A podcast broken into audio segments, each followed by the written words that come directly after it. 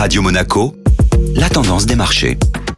Radio Monaco, la tendance des marchés avec Société Générale Private Banking. Aurélie Lombardo, bonjour. Bonjour Benjamin. L'un des géants du e-commerce a publié ses résultats mardi soir après clôture. Amazon a effectivement annoncé un chiffre d'affaires net de 125 milliards de dollars pour son quatrième trimestre 2020. C'est une progression de plus 44% par rapport à l'année précédente. C'est la première fois que la société dépasse la barre des 100 milliards de dollars de recettes trimestrielles. Le groupe a également annoncé que son bénéfice net trimestriel a plus que doublé. En raison de la pandémie, Amazon avait décalé à octobre ses journées promotionnelles dites Prime Day, organisé habituellement en juillet. Ce report a notamment contribué à la hausse de ses ventes sur le dernier trimestre. Et le groupe a profité de cette publication de résultats pour faire une annonce de taille. Son emblématique fondateur, Jeff Bezos, va quitter ses fonctions de directeur général au troisième trimestre 2021. Mais c'est un retrait partiel de la société. Il endossera désormais le rôle de président du conseil d'administration, ce qui lui permettra de rester engagé dans les grandes décisions d'Amazon. Aurélie Lombardo pour la tendance des marchés. Merci. Société Générale Private Banking Monaco vous a présenté la tendance des marchés.